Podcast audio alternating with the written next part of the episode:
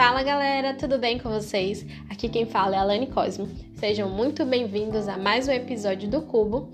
Hoje vamos dar continuidade à nossa semana destinada aos vertebrados. E hoje vamos falar sobre. Peraí, eu não vou entregar tão fácil o tema de hoje. Deixa eu ver se vocês conseguem adivinhar. Estamos falando dos vertebrados mais abundantes depois dos peixes, os mais melodiosos, os mais observáveis e, para muitos, os mais bonitos. São distribuídos em quase todos os biomas, além de serem encontrados facilmente em montanhas, desertos, cavernas e todos os oceanos. Agora vai ficar fácil. A característica distintiva desse grupo é a presença de penas. Peraí, ficou moleza. Tenho certeza de que você pensou nas aves, né? Pois bem, o nosso tema de hoje são as aves. Uma das características mais marcantes das aves é o seu corpo ser revestido por penas. A pena é formada por um eixo flexível, de onde vão surgir pequenos filamentos. Esses pequenos filamentos vão surgir outros filamentos menores ainda. As penas elas vão se prender umas às outras por meio de ganchos, que são ganchos bastante diminutos. Já na região da cauda da ave, vai haver uma glândula e essa glândula vai produzir um óleo lubrificante.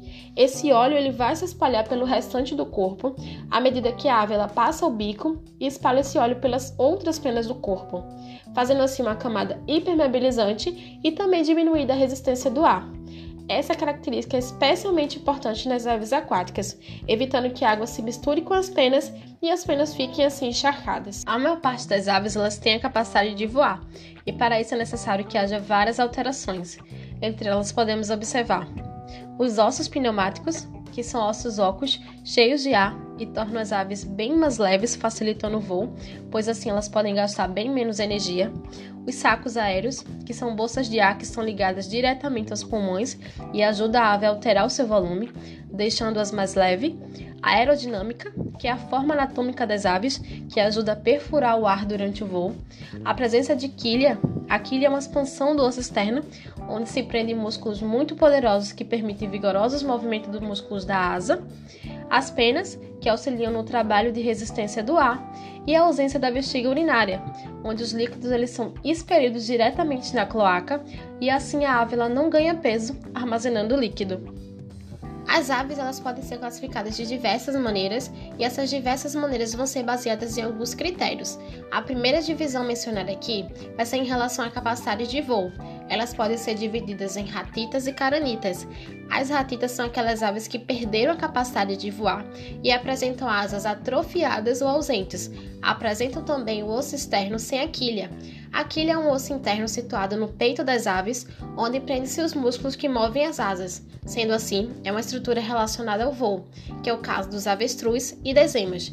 Já as caranitas são aquelas aves que apresentam asas bem desenvolvidas e apresentam também o osso externo com quilhas. As aves elas podem ter diversos tipos de asas, como por exemplo as asas elípticas, são aquelas aves que realizam voos lentos e com diversas manobras, como por exemplo o fazão. Aquelas asas de alta velocidade, né, que são aves que realizam grandes migrações, como por exemplo as andorinhas. As asas de planadoras, que têm um alto coeficiente de proporcionalidade, também realizam voo planado, como por exemplo albatrozes.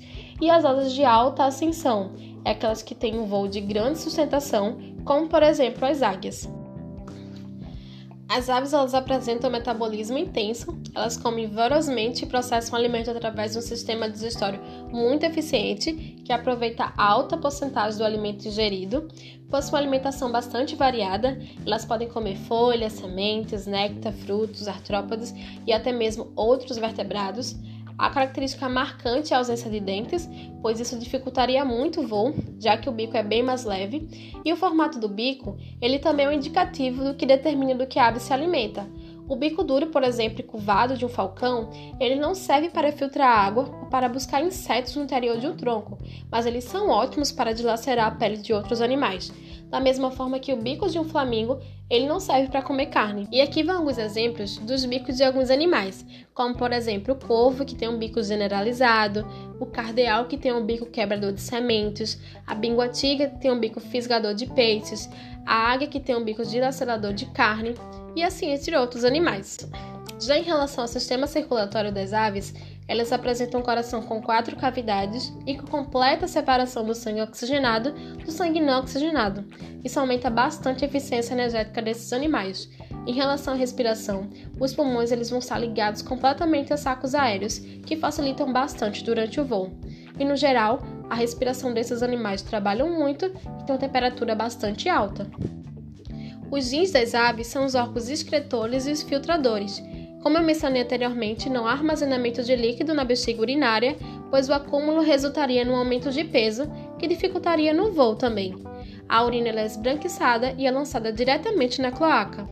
As aves elas são animais ovíparos, onde o embrião vai se reproduzir dentro do ovo, e em muitos casos eles são preparados para que o ovo possa se reproduzir. Esse eles são muito semelhantes dos répteis, só que a diferença é que as aves cuidam muito bem dos ovos e os répteis, com algumas exceções, não cuidam dos seus ovos. É isso, galera. Eu espero que vocês tenham gostado e aprendido um pouco mais sobre as aves. Escutem quantas vezes vocês quiserem o episódio, compartilhe com seus amigos. Nos vemos na próxima. Até logo. Tchau!